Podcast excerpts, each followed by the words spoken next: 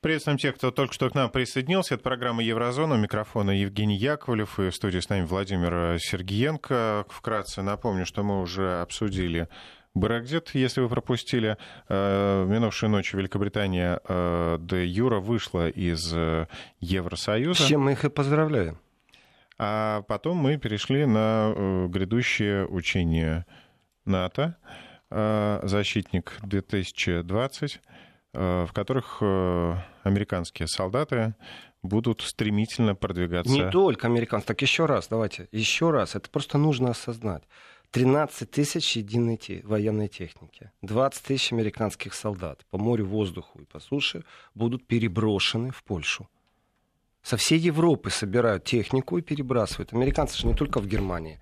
Там охраняют базу и обслуживают, на которой есть ядерное оружие. Американское ядерное оружие mm-hmm. в Германии есть. Вот нужно понимать эти вещи. Это очень все серьезно. Ну, как вы заметили, нужно посмотреть, да, сколько э, было э, нацистской, фашистской техники на границе с Советским Союзом, Союзом да? вот накануне 22 июня 1941 года. Так посмотрел, э, сообщают, что 4 тысячи танков на границе стояло, ну, около 4 тысяч самолетов э, и э, Сколько, сколько, сколько? 4 тысячи танков. А это 13 тысяч единиц перебрасывается через Германию. Германия будет основной транзитер сейчас в этом отношении. А Польша э, будет принимать. У меня вот просто простая вещь, элементарнейшая вещь. А вы понимаете, сколько стоит э, переброска 37 тысяч солдат из 19 стран в Польшу? Это у них такая защита, понимаете? Это они так защищаются бедняги испугались. И, так, знаете, есть такие эксперты, аналитики говорят, вот после 2014 года все изменилось, потому что Россия продемонстрировала свой а, агрессивный нрав. У меня вопрос, вот у меня действительно вопрос. Вот э, с точки зрения не информационной войны, с точки зрения не лжи, правды, фейк, нет. Вот с точки зрения истины, с точки зрения ведения переговоров. Как же нужно не уважать свой народ, свою страну, чтобы постоянно Э, повторять мантру и зомбировать. То есть вы всячески сделали все возможное, чтобы законную власть на Украине э, свергнуть, чтобы к власти пришли люди незаконным путем, незаконным. А потом вы будете говорить еще и говорите даже о том, что нужно себя защищать. Да, я абсолютно согласен, что нужно себя защищать. При этом э, ну, в принципе, американцы вот в данном случае, они же не у себя дома учения-то устраивают, они в Европе устраивают. Они своих 20 тысяч солдат перекидывают в Польшу. Такое ощущение, что э, готовятся. Ну, давайте так, через всю Германию проехать, через всю Польшу проехать, расположиться. Это их где-то не беженцы, их не в школе будут размещать. Технику. Ну, их же не просто привезли, поставили. Расчехлить надо, снять с грузовиков, э, с тягачей железная дорога, по воздуху. То есть это подготовка к чему? Что будут оккупировать? На что будут нападать? Куда они свои войска будут вести? В принципе, Александр, ну, я могу сказать, что студенты э, Института мировых цивилизаций, когда были в Германии, мы организовывали встречи, в том числе они встречались с Александром Ноем, который вот это заявление сделал, что это абсолютная провокация что это абсолютно провокация в сторону России. Ну вот НАТО заявляет, что с Россией это не связано. Да, а я повторю слово, которое в лексиконе у некоторых политиков. Я не лох, сказал Зеленский. Вот мне хочется просто сейчас повторить. То есть, что бы вы мне ни рассказывали, когда перебрасывают такое количество техники, когда перебрасывают офицеров, солдатов в таком количестве, и я еще раз возвращаюсь э, к вашему вопросу, вы говорите, ну, ночью, чтобы не мешать. Я понимаю, автобаны свободные ночью, больше, чем днем, я это все понимаю. Но, в принципе, тот, кто видел хоть раз эту вот колонну танков, э, которую везут с утра до ночи, ну, бронетехнику, артиллерию, вот все это, ракеты, все это везут, то э, состояние не очень приятное, мороз по коже. Знаете, вот неприятно, какой-то подсознательный страх в организм входит что началось, что случилось. Ночью это делают не только потому, что удобно. Они не хотят, чтобы э, паника началась. Еще раз, если эту панику, вот это уголек тлеющий. Если эту панику кто-то подует, а у нас технологии в интернете, знаете, очень интересные сегодня. Сегодня на завтра из ничего может такой пойти шум, такой мем. И есть те, кто владеет этой технологией. Так вот, пока немцы не знают, то, что Александр Ной сказал, он замечательный политик, э, взглядов именно направленных на диалог, на мир, на сотрудничество, на деэскалацию, все замечательно. Он не обладает реальной властью. Он как политик яркий, замечательный, но он не обладает реальной властью. И э, насколько можно поднять сегодня людей, которые хотят действительно мира в Европе, как лет столько, сколько назад Вьетнамская война была, когда сотни тысяч людей выходили на улицы, миллионы выходили на улицы, протестовали, то сегодня тяжело это сделать. Но тем не менее, э, я считаю, что это не только провокация. Для провокации слишком дорого. Это стоит огромных денег огромнейших денег перекидывать 39 тысяч солдат через всю Европу. Понятно, э, что к этим деньгам можно смело прибавить те инвестиции Евросоюза, вот ну, то, что я все время говорю, что не все так просто. Расширение дорог не для того, чтобы лучше товары доставлять. Расширение дорог, чтобы вот что делать, перебрасывать технику военную, когда это нужно. Э, и я буду сейчас верить э, бравому американскому генералу, что не, это не против России. Вот, вот еще раз цитируем Зеленского. Я не лох. Все. Вот я не верю этому американскому генералу. Как я могу ему верить?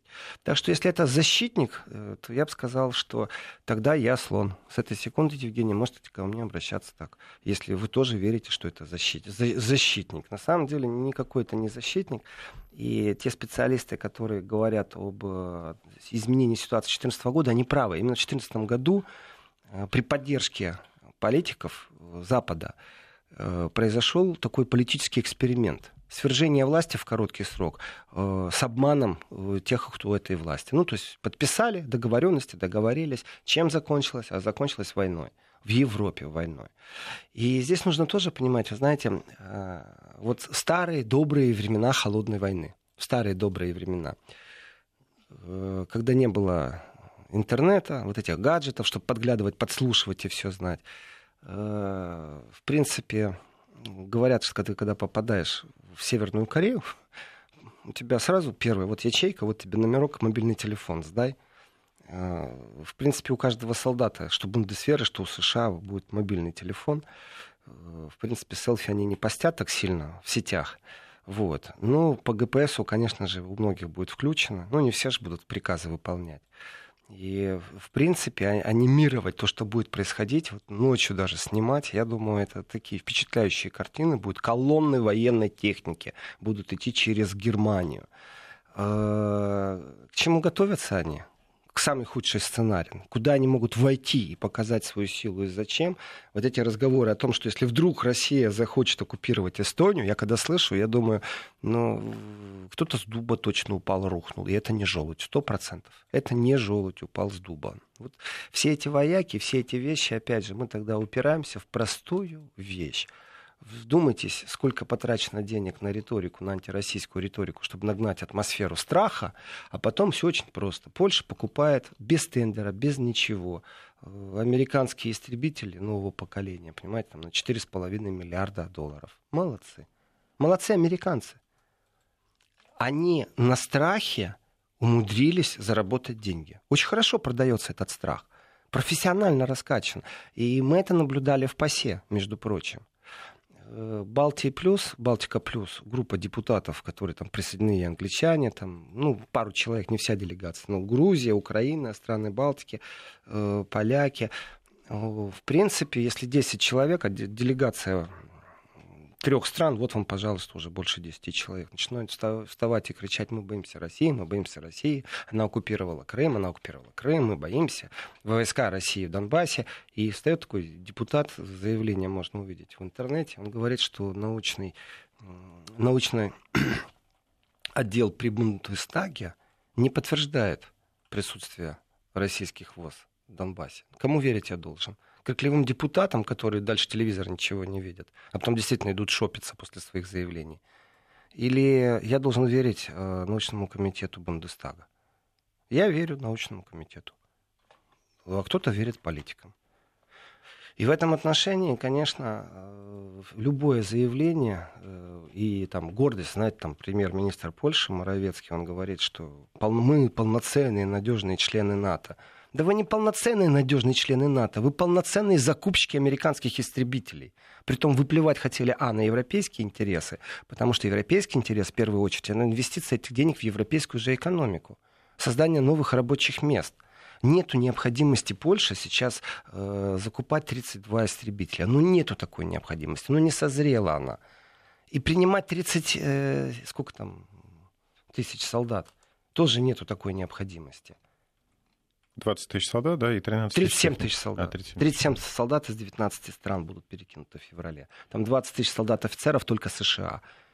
Так что США учатся перебрасывать через Европу.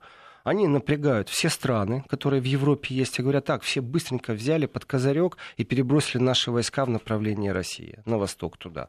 В принципе, оккупация Эстонии возможно войсками США прямо завтра и будут встречать, как всегда, с цветами. А Когда-то фашистов встречали для с чего? цветами, сегодня американцы будут встречать с цветами. Для чего? А потом опять истребители продадут. Как для чего? Да потому что они, мне кажется, они по-другому не умеют ни жить, ни мыслить. И европейцы в этом отношении... Вот э, правильно наш радиослушатель там, или радиозритель сказал, что в его, в его, я не согласен, что вот это был последний Деголь, но на самом деле э, не последний Деголь. Э, Макрон сегодня пробует время от времени сказать. Поэтому я говорю, Макрону достаточно тяжело, поддержки у него нет. Потому что суверенность любой европейской страны — это миф. Суверенность Евросоюза — это миф. Ну, вот тоже слушатели пишут, что немцы и французы уже давно ничего не решают. А, также есть сообщение из Германии, по-моему, что ВДР-5 уже сообщала об этих учениях. Никто, никого это не напугало. Э, ну, Россию напугать тяжело. Вообще-то Россию. Имею в виду немцев. Германии. Вот. А в Германии что значит сообщали? Э, девочки экоактивистки Грете сколько времени уделяли медийного? Ей такое количество медийного времени уделили, что она превратилась в мем, уже издеваться над ней стали. А этому событию сколько уделяют? Ночной перекидки войск через всю Германию в Польшу и 13 тысяч техники. Поэтому медийное освещение определенных вопросов – это э, даже не болезнь сегодня. Это четко продуманные вещи. Когда надо, будет вброс, и выяснится, что там э, украинская армия, львовская дивизия. Э, вот представьте себе, что вам 14 лет, и вы на уроке истории. И вот вам произносят фразу «Украинская армия, Львовская дивизия освободили Освенцим». Вы как это воспринимаете? Ну, если мне это говорит мой, например, любимый учитель, который для меня авторитет. Просто, даже не любимый, просто учитель говорит. Он потом вас вызовет к доске и спросит, какая армия освобождала? Вы скажете, украинская. Какая дивизия? Львовская. Вы будете осознавать, что здесь разговор идет о Советском Союзе, о советском солдате? Конечно, никаких. Конечно, нет. Люди даже не знают, что такое государство было Советский Союз. Вы спросите у среднестатистического европейского, американского, новозеландского школьника, знает ли он, что такое Советский Союз. Может быть, кто-то и слышал. Может быть, кто-то и слышал. И вроде бы и правду говорим, но как-то это такая правда далека от истины. Так что в этом отношении вся риторика, которая есть, смотрите, вот на территории Польши, если вы спросите поляков, готовы ли они принять такое количество, там, 20 тысяч американцев, вообще-то 39 тысяч солдат, э, потому что практикуется понятие защита 2020 и плюс 13 тысяч техники, потому что Россия агрессивна, и э, вот все то же самое, например, спросить в Беларуси. Ну, простого человека, как они к этому относятся. Я думаю, будет абсолютно разное мнение по этому поводу. И, опять же, медийно то, что не разогревается, это само собой разумеется. Ну, они что, дураки, что ли, против себя выступать в Евросоюзе, накачивать собственное население? Нет, конечно. У них он Брекзит, э, большое событие, великое событие, я бы сказал. Британский флаг сняли зашла на сколько? На 47 лет Британия в Евросоюз. И побежала. И то так. Одной ногой все равно оставалось. Ну, дверь, вообще-то дверь еще открыта. Год целый будет она открыта, а потом начнется. А потом начнется. И за... начнется что? Э, в принципе, вот сейчас в течение года мы увидим, насколько эффективен Евросоюз. Потому что э, когда нужно, смотрите, как Меркель умудряется э, куда съездить, с кем встретиться, с кем встречаются ее министры. Я сейчас имею в виду конференцию по Ливии. Понимаете? Сегодня она в Москве, завтра она с Эрдоганом встречается, послезавтра у нее э, в Берлине все встречаются снова. Когда надо, очень эффективно. А когда не надо, они делают вид, что вот, там есть Минские соглашения, медленно работаем. Вот здесь вот все то же самое. Европейская политическая манера – э, петух их клюнет, гром загремит, тогда, может, они начинают шевелиться. И если исходить из э, реальной экономической ситуации, ну, Евросоюз не очень сейчас пострадает. То есть там то, что Британия была донором, ну, вообще никак. Э, война в будущем экономическая заложена. И в этой войне, в будущее экономической, то, конечно, и нюансов много, и э, видны, кто и как перетягивает на кого канал. Вот я в первом часе говорил о Боинге и Airbus. Значит, что очень удивительно в делах в рамках коррупции. Значит, рассказываю. Вообще, как это все выглядит? Значит, э, представьте себе сумму. Вот, э, когда поляки закупают на сумму там, 4,6 миллиарда э, долларов американские истребители, аж 32 штуки. А теперь представьте себе, что 3,6 миллиарда сейчас Airbus должен выплатить штраф. Вдумайтесь, просто в цифры. Это 32 истребителя, 4,6 миллиарда. А это э, 3,6 миллиарда Airbus будет платить. Кому будет платить?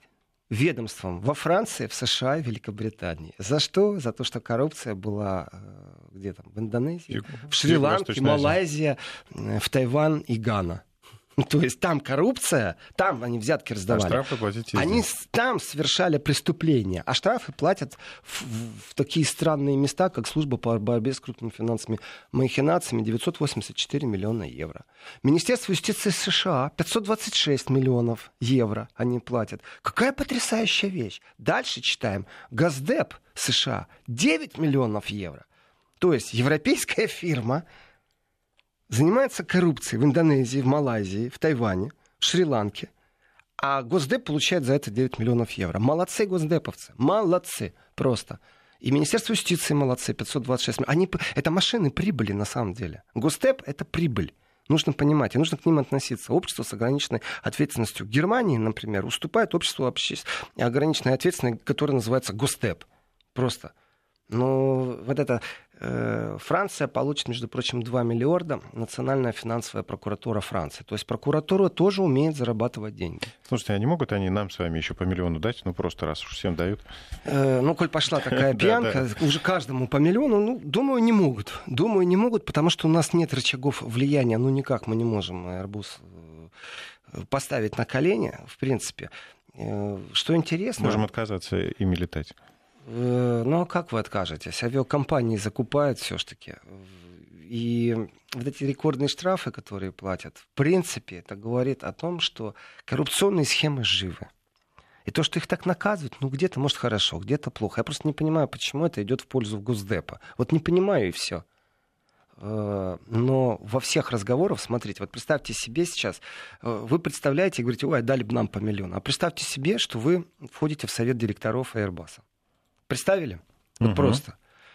Э, у вас зарплата такая, что вы можете себе позволить э, даже маленький Арбасик купить, наверное. Ну, самый ну, маленький. Ну, там да, года три там зарплату будете откладывать жить на издевении. У жены в этот момент, ну, маленький Арбасик можете себе позволить. И теперь приходит вам кто-то из Госдепа и что-то вам говорит, вы это что-то слушаете и говорите, так, я все понял, вот вам 9 миллионов. Вот что мог сказать Госдеп США? Это же не раскрытая информация на самом-то деле. То есть мы знаем только мы что-то там за... с великой долей вероятности, что сказали, начнем санкции вводить.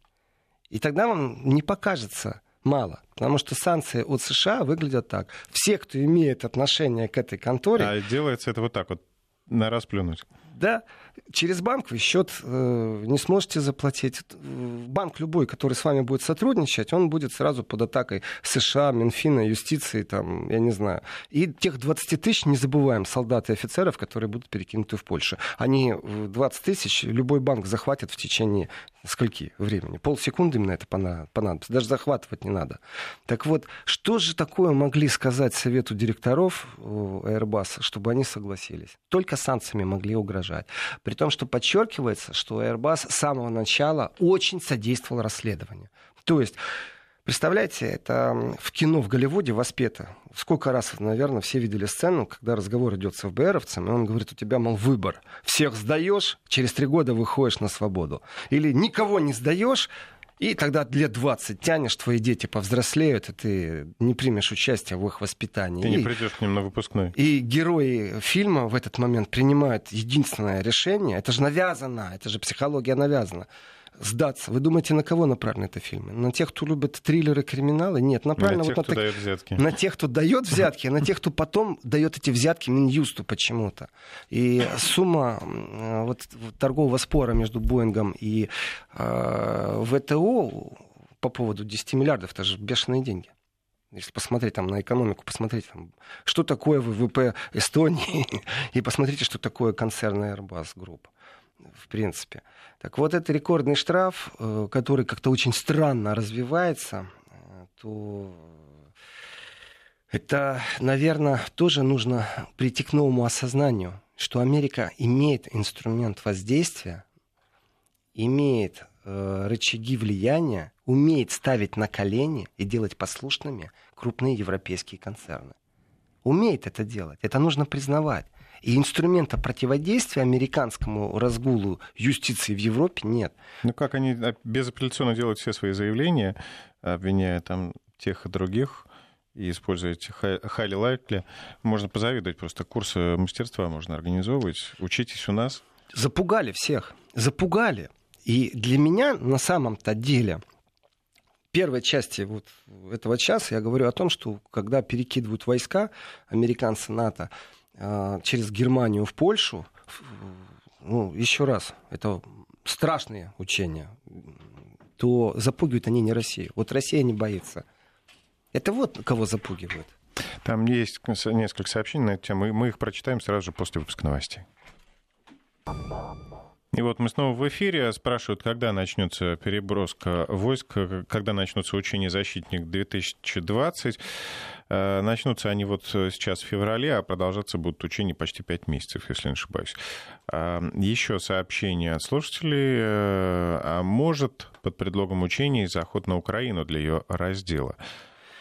Эта тема всегда звучит, и так бывает, что мы обсуждаем новости, которые вчера были запланированы, то есть мы только пенку обсуждаем, мы понимаем, как корни растут. Э, заход на Украину возможен всегда, я считаю, в последнее время. То есть они сегодня прыгают в Польшу, прыгают не первый раз уже переброска техники. В принципе, из Польши зайти на Украину, это не так много времени нужно. Это сопутствующий вопрос, что по этому поводу говорит Лукашенко. Ну, ничего не говорит, но как он себя чувствует?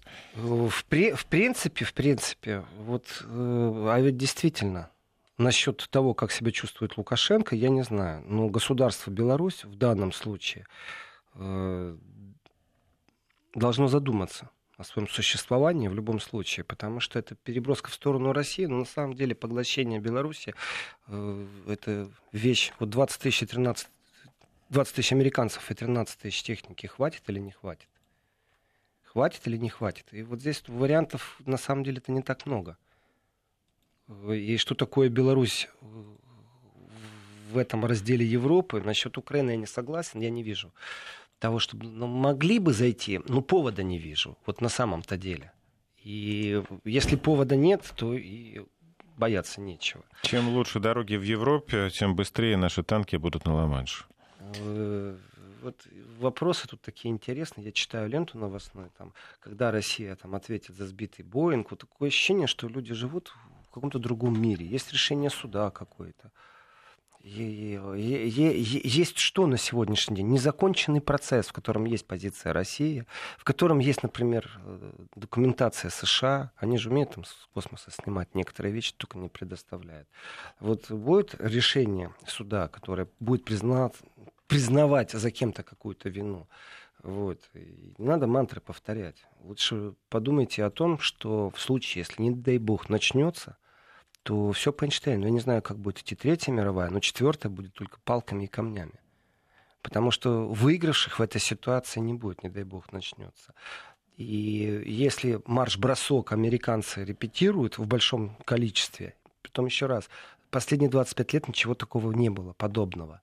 И вдумайтесь, что европейцы должны объединиться в том, чтобы американцам помочь, это освободить дороги надо, это привлечь собственные войска, чтобы американцам помочь сделать такую переброску. Американцы тренируются, то есть они играются. Они играются на восток, перебрасывать свои войска в Европе. Это замечательная вещь. В принципе, я понимаю, что в ответ можно ожидать почему учения бы, совместные. Почему бы не на юг, да, отправить их?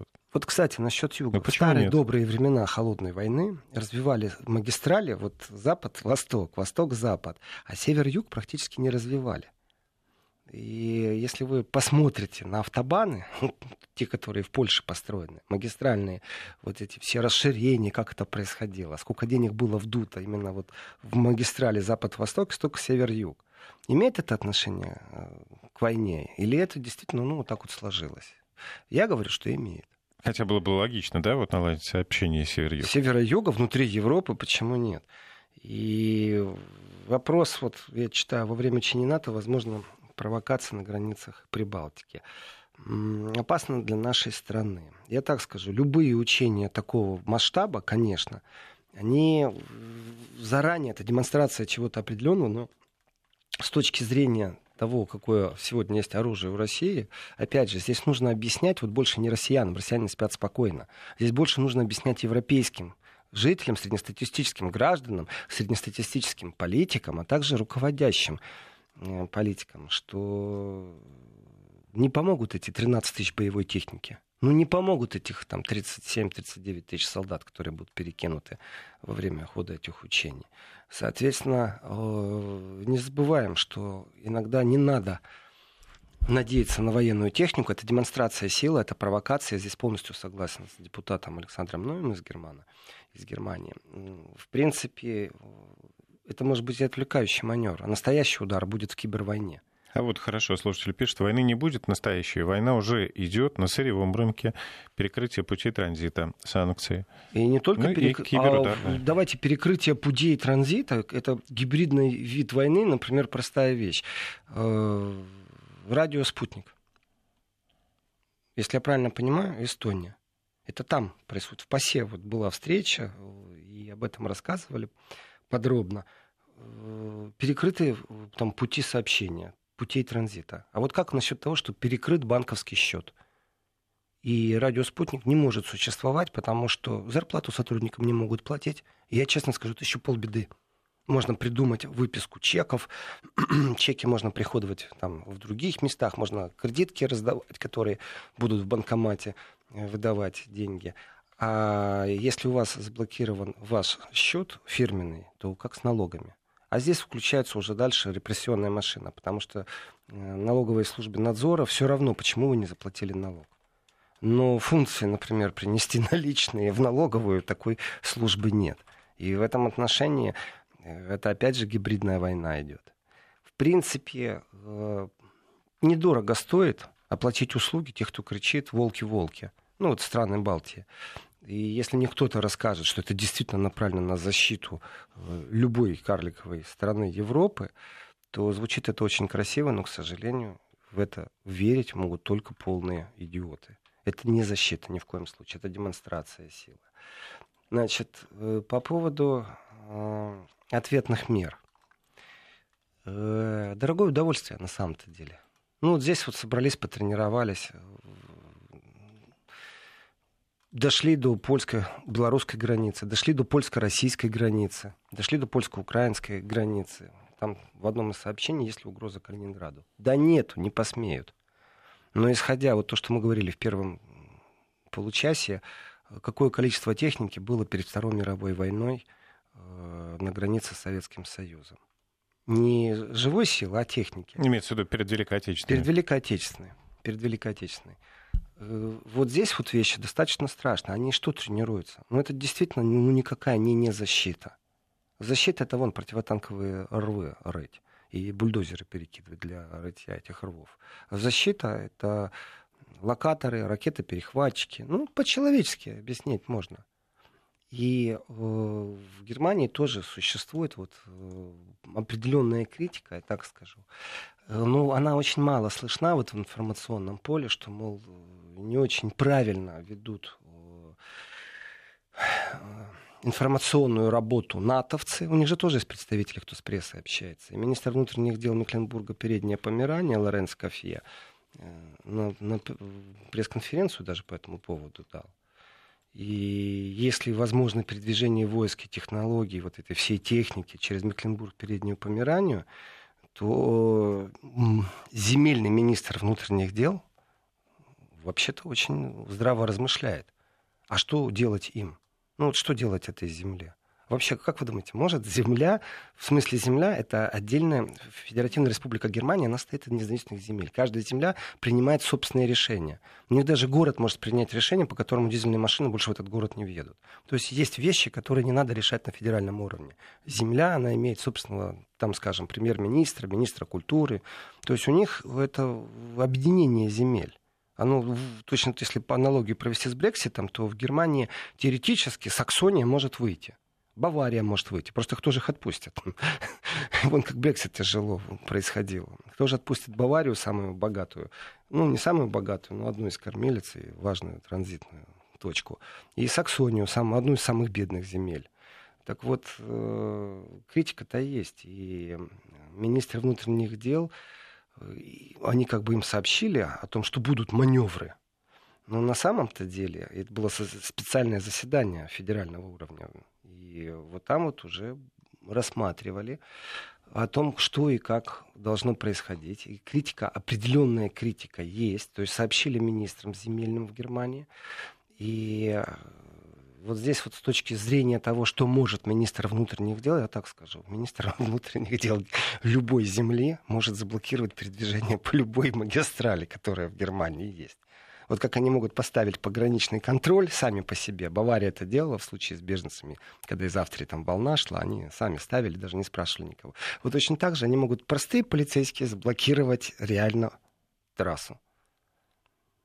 И их никто не будет бульдозером смещать. в этом отношении... Ну, как же? Кто же рискнет?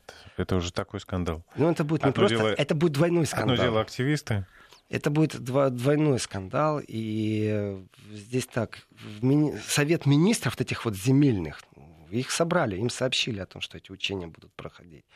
Вот. А вот все остальное, насчет того, как это смотреть, знаете, вот здесь вот и нужна информационная подушка, чтобы подготовить мнение. Потому что если в Бундестаге вот депутат критикует все это и говорит, это провокация. Теперь Владимир, представьте... давайте сейчас э, давайте. закончите свои мысли после маленького джингла. Вести ФМ. Эм. Представьте себе, что этот депутат, этот депутат выиграл какие-то земельные выборы. То есть он не в Бундестаге представляет оппозицию, а он пошел на земельные выборы и смог выиграть стал бургомистром, там, он возглавит сейчас парламент какой-то из земель. И он убежденный человек мира. Вот он убежденный человек разрядки. Не потому, что он социалист левых взглядов, а потому, что он вот за деэскалацию в Европе. Он хочет мира. И ему не нравится политика игры мышцами. Он еще читает статистику и понимает, что гиперзвуковые российские ракеты обгоняют сегодня все технологии на этой планете. Они долетят до той точки, той цели и выполнят задание, которое им поставят. Он это все читает, понимает, все соображает. И вот этот человек сегодня станет у нас там возглавить правительство в Бранденбурге или а, в Померании, в Саксонии где-нибудь. И волевым решением соберет свои, свой же кабинет, свой кабинет и скажет, так, нет, только через нашу землю. В обход, пожалуйста. И процедура будет запущена, процедура, потому что это решение можно оспорить, это же либералы, это же толерантные, это же демократы.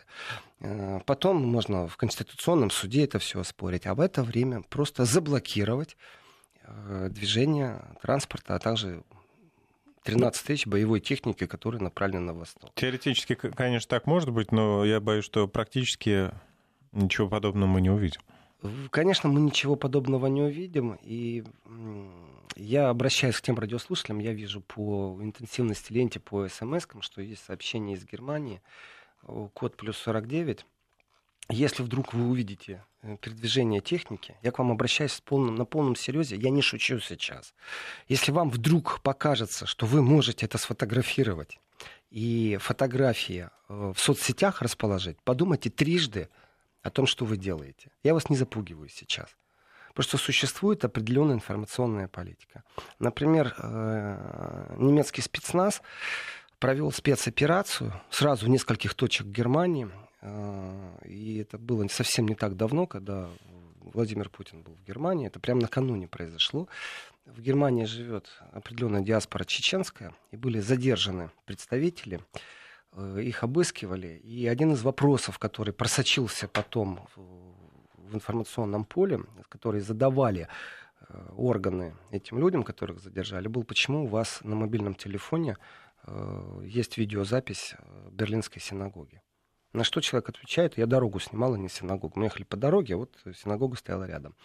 Вы готовили теракт? То есть эти разговоры были. Сегодня время такое напряженное, что если вам очень захочется сфотографировать, то вполне возможно завтра вот эти маршруты, которые сегодня уже четко видны, это же не только э, Airbus ставят на колени и заставляют платить Госдепу миллионные штрафы. Э, это вообще технология запугивания, которая существует в Европе. Американцы э, в, в допинговом скандале обыскивали определенные в Швейцарии места – Э, расследование по поводу коррупции чемпионата мира по футболу. Опять же, американцы, как они поступают. И вполне возможно, что новый инструмент, который появится, это обвинение в шпионаже. Вот есть же у нас прецеденты, и плевать хотел Совет Европы, ЕСПЧ на те прецеденты, э, когда обвиняют в шпионаже, пример Вышинского, в тюрьме человек сидел. Да, он был в ПАСЕ. Э, депутаты Европарламента, которым я рассказывал о том, что вот такой случай есть, имеет место быть, они смотрели с удивленными глазами. Они просто не знакомы с этой информацией, просто не знакомы. Так вот, не только Украина отрабатывает механизм обвинения в шпионаже. Страны Балтии делают то же самое. И, конечно, в Германии помягче сегодня со всем этим. Но если у вас на носителях, в ваших гаджетах будет вдруг информация о том, какие там войска и как двигаются, я не даю гарантии, что вам вдогонку не придет какое-то э, сообщение. Другое дело, другое дело, если вы официальный журналист, официальный журналист, если вы официальный блогер, тут тоже такая вещь, от какого-то количества подписчиков вы являетесь, конечно же, уже То есть в СМИ. Такое, да? Я считаю, что с этими вещами сегодня играть очень опасно. Потому что был прецедент, мы выходили на э, протест в Берлине э, в поддержку, в знак солидарности э, немецким журналистам, которые опубликовали информацию, а против них возбудили уголовное дело с обвинением в госизмене журналист не имеет доступа к каким-то гостайнам, поэтому я не могу оценить, если мне источник предоставил какую-то информацию, является это гостайной или нет. И нету инструкции, э, чтобы я куда-то побежал и сказал, ой, вы знаете, мне тут слили информацию, мне кажется, это гостайна. Вот проверьте, можно публиковать или нельзя. Тогда это уже не журналистика, все. Проблема к тому, кто эту тайну сливал насчет госизмены, если у него был доступ. А у журналиста нет доступа. Но, тем не менее, прокуратура Германии возбудила против них э, дело, и там собирались э, коллеги по цеху, братья по цеху, и мы дружно шли к Министерству юстиции. Вот, дело дошло до министра юстиции, дело дошло до Меркель, и обвинения сняли. То есть это действительно было принято на самом верху решение. Но прокуратура этот процесс начала. Поэтому, если у вас нету аккредитации, если у вас нет журналистского удостоверения, то считайте с тем, что могут быть неприятности. Время такое. И еще раз, я не запугиваю, это просто факт. И э, существует определенная э, технология, как размывают новости. И в Европе эта технология очень часто видна, когда вот начинаются где-то протесты, то, что в Германии было Новый год, потом еще раз было побоище в Лейпциге, и полицейские пострадавшие, когда э, практически нету видеоконтента, он куда-то исчезает. А если появляется, то комментируют, знаете, вот здесь вот, вот совсем недавно булыжником бросали вот в ту сторону, там стали полицейские. А вот этих вот картинок, которые вызывают у вас адреналин, что действительно булыжник летит в сторону полицейского, этих картинок нет. Их не показывают. То есть вас не будоражат, как гражданина, вас адреналин не просыпается. Другое дело, если это в России происходит, что-то там похожее, там, знаете, там, э, я стою и жду, когда мне руку выкрутят, и, и если камерой отойти метров на 15, ты видишь, какое количество людей это все снимает, разгоняет по соцсетям. Разгон идет серьезный. Вот там технология другая, там приминают, все это заминают.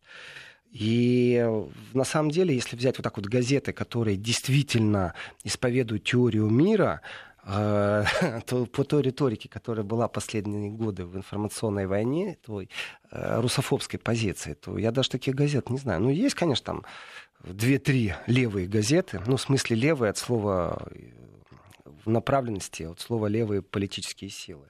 Вот. И здесь истерии не будет, но определенное движение в, умах должно произойти. Именно в умах. Потому что Америка таким способом втягивает Европу в противостояние с Россией. А по опросам, опять же, вот смотрите, американские войска идут, и вы занимаетесь социальным опросом и спрашиваете у... Вы испытываете тревожность какую-то? Да. Вы кого боитесь? Вот вы стоите на улице, а мимо вас американские танки идут, идут, уже час идут, уже второй. Страх, а что, началось, да? Вопрос, а кого вы боитесь? Кто виноват в этом всем? то я думаю, будет подтверждение тоже статистики, что Трампа боится там 39% немцев и считают, что от него угроза исходит. Только 7% поставили Путина и 8, 8 э, китайского президента. То есть это действительно показатель. И я считаю, что Америка запугивает Европу такими учениями. То есть это ну, ну, не на Россию это направлено. Это неприятно, это провокация. Но запугать Россию тяжело. И дураков, которые рады всему этому, тоже хватает сегодня. И умных, которые рады этому, тоже хватает. Да, Евгений. Призыв из Санкт-Петербурга. Немцы, снимайте и в сеть. Чтобы бояться по улицам не ходить. Э, в принципе, левые движения в Европе сегодня набирают обороты. Вот эти вот анархисты, которые появились, все, э, все повторяется и определенные движения, и подполье. Просто сегодня еще раз, вот это расследование, которое э, происходит в журналистке, э, там буквально пару лет назад мало кто знал, что цифры 8-8, что обозначает на футболке там 8-8. Сегодня уже много кто знает, что это такое. Но когда-то, когда-то давно об этом вообще никто не знал, а никто не говорил. И были журналисты, которые, это, я бы сказал так, это современные герои. Героя не хватает. Они внедрялись в эти фашистские организации и узнавали, что это значит. Вот эти вот тайные явки, пароли. Сегодня все знают это. Восьмая буква латинского алфавита, обозначающая «х» по-немецки, то есть «хайль Гитлер». У них не Гитлер, у них Хитлер пишется с буквы Х. 88 это сокращение. И там пошло дальше. 14, 88. Там много таких вещей, э, цитаты из песен, которые мы не знаем, они знают. И они друг друга опознают по этим вещам. Если они статистический гражданин Европы, тоже не понимают, о чем речь. Так вот, сегодня, например, мне один из специалистов сказал, что очень легко определить, если человек привязан к Э, подпольному движению вот этих вот анархистов, э, большевиков, социалистов, революционеров, как хотите их называть, которые не стесняются устроить побоище с полицией, профессионально уже это делают, противостоят. И я не просто так это связываю с НАТО. Определить очень просто. У них в гаджете, в телефоне огромное количество игр. Игрушек просто. Потому что во многих игрушках есть чат. Если большие чаты, такие известные, как Telegram, там, WhatsApp, Viber, там, Messenger, простые смс это все отслеживается, отсканируется, то перебрасываясь переигрушками, я вам говорю, сейчас играем в танчики, потом играем в самолетики, а на самом деле мы пользуемся чатом, отследить невозможно. И если у вас много таких игрушек, на самом деле, и вам там 30 с копейками лет, и вы имеете количество игрушек и где-то работаете, понятно, что эти игрушки вам не нужны, что не используются для другого, как чат. Это вот очередное расследование было журналистка, которая э, как тоже что-то новое открытие, как опознать вот человека, который находится в этом подполье левых ну, движений. Действительно, очень интересно. Я даже не додумался, честное слово. Э, ну, много таких вещей. Я знаю, например, э, журналиста, который внедрялся в фашистскую организацию, а его там распознали. И э, распознали, потому что он ну, по паролям как-то там не соответствовал. В разговоре он, знаете, там дурака себе изображать, приверженца там, э, каких-то движений это одно дело. Э, физическая расправа была с ним. Настоящая физическая расправа за то, что он внедрился, и вроде как никого не нашли. Но расправа была. Ну, продолжим завтра. Такая сложная работа, да, у журналистов. Э, да, завтра в это же время, в 11 часов утра, встречаемся здесь же, на Вестях ФМ, с Владимиром Сергеенко. Э, я думаю, что разговор будет еще глубже, еще интереснее. Спасибо, Владимир. До завтра.